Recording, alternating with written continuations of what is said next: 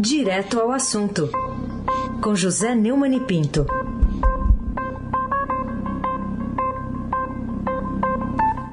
Neumani, bom dia. Bom dia, Carolina Ercolim, Laís Gotardo, Ronaldinho Mendes com o transatlântico no Suez, Moacir Biasi, Clã Bonfim, Emanuel, Alice Isadora, eu e o Raíssa Abac, por onde andará, hein? Tá, ah, tá, tá, tá, dormindo lá em Mogi. Né? Nessa manhã chuvosa e cinza? Chuvosa e cinza é cama no duro. Bom dia, melhor ouvinte. Ouvinte da Eldorado 107,3 FM. Carolina Ercolim, tintim por tintim. Menina, queria que você comentasse um pouquinho o, a coluna da Eliane Cantanhede de ontem, chamada Pedras lá, tapete cá. Né, ela faz um resumo ali como o presidente Bolsonaro se comporta é, nessa reunião do G20 que terminou em Roma e como não vai se comportar, ou pelo menos que mensagem passa para a COP26, porque ele não vai passar por lá, vai mandar sua representantes. Se conseguiu se livrar da, de pedra na COP20, 26, o presidente brasileiro não evitou que seus opositores, grosseiramente, aliás, pusessem estrume na entrada de um dos locais que visitou em Roma. E ele se livrou de dar vexame na COP, mas não no G20, antes mesmo da reunião.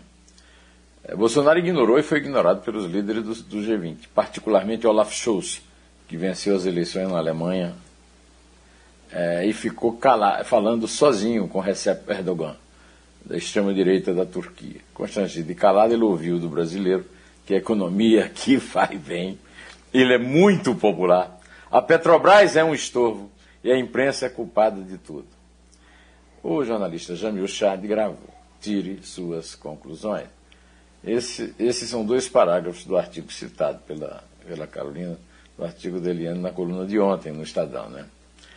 O noticiário do fim de semana mostrou que correspondentes que acompanharam em Roma a, eh, a reunião do G20, o grupo dos 20 países mais ricos do mundo, é, flagraram o presidente Bolsonaro cercado de desconfiança por suas posições antiambientais e formalmente denunciado pela Comissão Parlamentar de Inquérito da Covid do Senado por crime contra a humanidade em Haia, no Tribunal Penal de Haia, por suas ações na pandemia. Então ele ficou isolado no encontro e fez questão de se isolar. Por exemplo, não se não foi a, a Fontana de Treve, a uma reunião, inclusive foi publicada uma foto dos, dos líderes que foram. Né? Não compareceu a um jantar, é, foi um.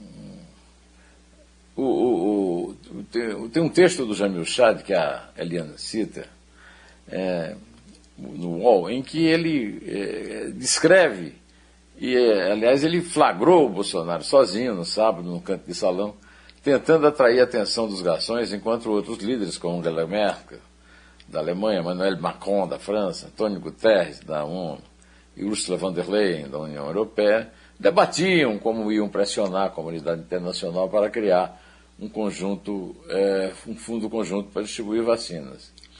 O, o, segundo o noticiário do fim de semana, ele tentou puxar conversa com os garçons. Todo, todo mundo italiano aí, um garçom apenas acenou com a cabeça. Foi somente aí que, segundo o chat, Bolsonaro conseguiu se aproximar pedindo ajuda de assessores do presidente da Turquia, Recep Erdogan, e entabelar uma conversa na qual criticou a Petrobras e mentiu né, sobre a recuperação da economia brasileira. O Matheus Magenta, correspondente da BBC, disse que Bolsonaro foi um dos únicos líderes presentes ao encontro que não teve reuniões previstas com os demais. É, ele, ele, teve um encontro com o presidente da Itália, Sérgio Mattarella, anfitrião, que por razões protocolares recebeu todos os líderes. Né? A Ana Estela de Souza Pinto, da Folha de São Paulo, uh, disse que Bolsonaro deixou a reunião final da G20 e saiu para caminhar pelas ruas de Roma. Naquele momento, discursava na reunião de cúpula o príncipe Charles, do Reino Unido. Bolsonaro também não participou de uma visita organizada à Fontana de Treve. 18 líderes se reuniram e foram fotografados naquele famoso movimento jogando é, a moeda para trás. E muitos ali devem ter é, recordados Boas-Vidas, o grande clássico de Federico Fellini, na qual a Fontana de Trevi é uma espécie de cenário é, é um cenário charmoso. Né?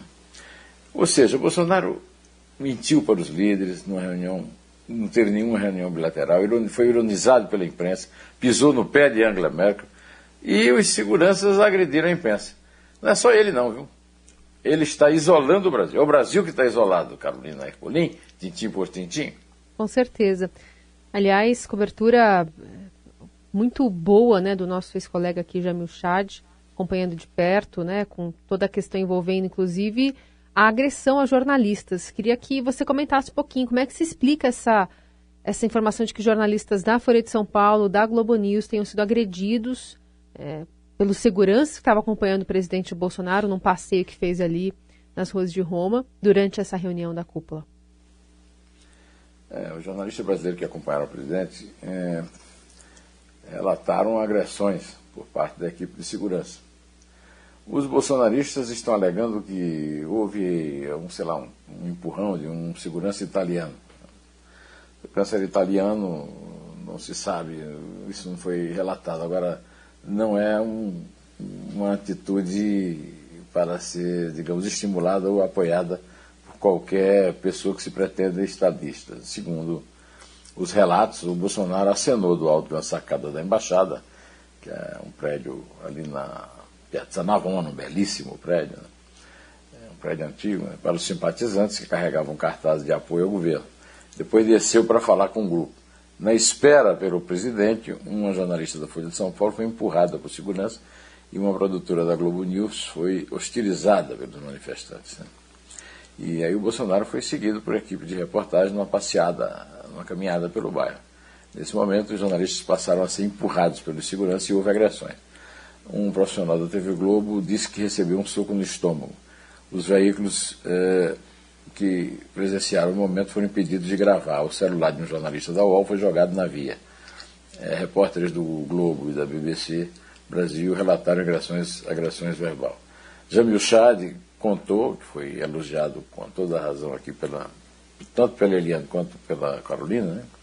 Disse que em 21 anos de correspondente internacional, e foi nosso correspondente, inclusive, aqui, depois de percorrer 70 países, é, foi que viu isso pela primeira vez e escreveu um belo texto sobre esse isolamento que é recomendável ser lido. Né?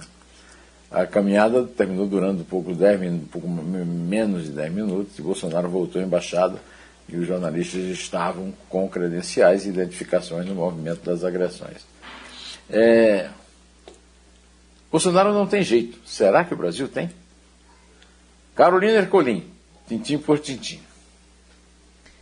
Queria falar um pouquinho sobre o vídeo que está publicado é, no, no, seu blog no Estadão, da série Neumann Entrevista, com o ex-ministro da Fazenda, Mailson da Nóbrega, sobre a PEC dos precatórios, que devia cair, na opinião dele. Queria que você falasse um pouquinho dos fundamentos né, que ele usa ali para basear essa, essa afirmação. Carolina, o, o Mailson foi o, o, a vítima do Neumann Entrevista no sábado. Né? E desde Olá. sábado o, o, blog do Neumann estava reproduzindo a entrevista, uma entrevista espetacular. Né? O Mailson é uma, uma cabeça. E meu conterrâneo lá da Paraíba, né? só que eu sou de Iraúna, no sertão, e ele é da terra do abacaxi mais doce do mundo, perto de, de Sapé, lá em Santa Cruz do Espírito Santo. Cruz do Espírito Santo. O, segundo o Maílson, na entrevista, o maior erro da política fiscal do atual governo foi retirar a âncora do Brasil. Né? Foi esse furo estapafúrdio do teto de gastos, que como consequência né, da política do, que foi adotada no governo Fernando Henrique, né, na verdade foi o teto de gastos foi criado pelo Michel Temer, que é, faz parte ali das pessoas que conversam com com o Bolsonaro, mas nem, nem por isso foi poupada a sua principal obra. Né? O Mailson criticou o rompimento por motivos eleitoreiros do, do teto né, para o controle de despesas do governo, que, segundo ele, restaurou a confiança no país.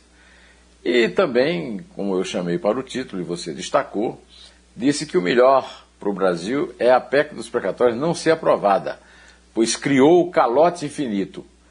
É inconstitucional e foi muito piorada pelo redator, infeliz, relator, infelizmente também conterrâneo meu. Ele é de Patos de Espinharas, na Paraíba, o Hugo Mota. Carolina Ercolim, tim, tim, por tim, tim.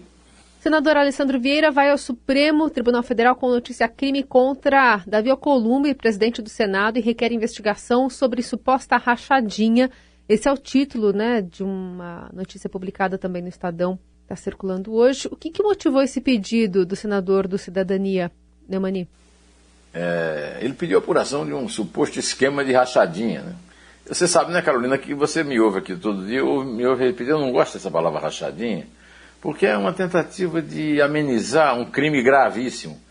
É, um crime gravíssimo é, que é a apropriação, é a extorsão do funcionário, do servidor, que não vai trabalhar pelo é, é, parlamentar. Isso acontece em muitas câmaras municipais, em muitas assembleias legislativas, na Câmara dos Deputados, no Senado.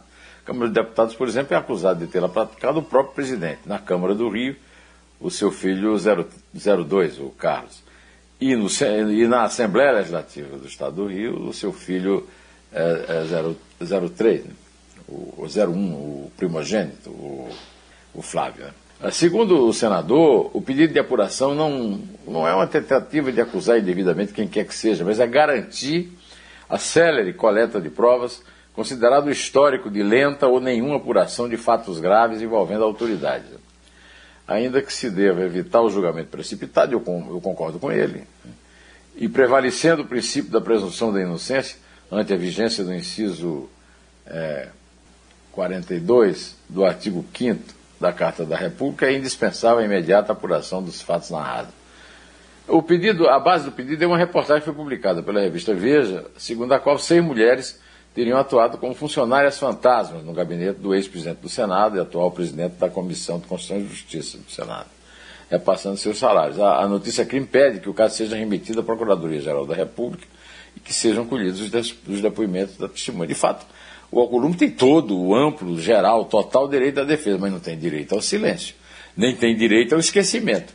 Nada disso. Tem que ser apurado e tem que ser rápido. Nem tem direito à lerdeza. Tá? Carolina Ercolim, tintim por tintim. Haveria, ao seu ver, algum motivo razoável para a Polícia Militar do Rio de Janeiro alegar sigilo de 100 anos para evitar a publicação de informações sobre o movimento financeiro do sargento da corporação Rony Lessa, acusado de ter assassinado a vereadora Marielle Franco? Polícia Militar do Rio de Janeiro recusou-se a informar o valor dos salários do sargento reformado Rony Lessa, preso desde 2019, acusado de ser o homem que atirou na vereadora Marielle Franco do PSOL e no seu motorista Anderson Gomes, no Rio de Janeiro. Como justificativa negativa ao pedido de informação enviado pela Globo News, a Polícia Militar citou a Lei Geral de Proteção de Dados Pessoais e o decreto que regulamenta a Lei de Acesso à Informação no Estado do Rio de Janeiro. Segundo a PM, as informações estariam sob sigilo de 100 anos. Mas os dois artigos citados se referem a dados pessoais que só podem ser divulgados com o consentimento do servidor, o que não se aplica a, a valores de salário de agentes públicos. Essa mania de sigilo é golpista, democracia transparência, e eu acho muito é, lesivo para a nosso, nossa democracia que a justiça não haja nesse caso. O que, é que a PM do Rio tem que decretar 100 anos de sigilo? É, é um abuso. Carolina Ercolim, tintim por tintim. Queria que você falasse um pouquinho também sobre a entrevista que você fez com o artista plástico Luiz Geraldo Dolino no seu canal, nos, dois dedos de prosa.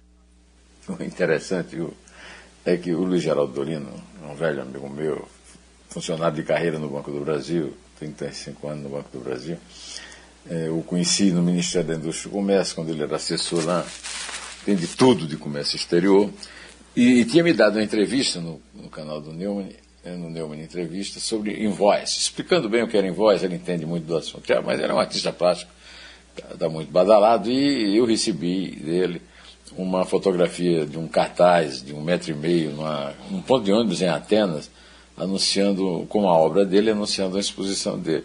Então achei interessante trazê-lo de volta aqui à minha sala de entrevista, no, no canal José Neumann de Pinto do YouTube, no blog do Neumann e no Estadão, né? para o Dois Dedos de Prosa, que é, é um papo com, sobre assuntos mais leves aí do que a política. Né? E ele é, me, me, permitiu uma abertura interessante. O Brasil precisa de uma Ana Arendt, diz Dolino. Né?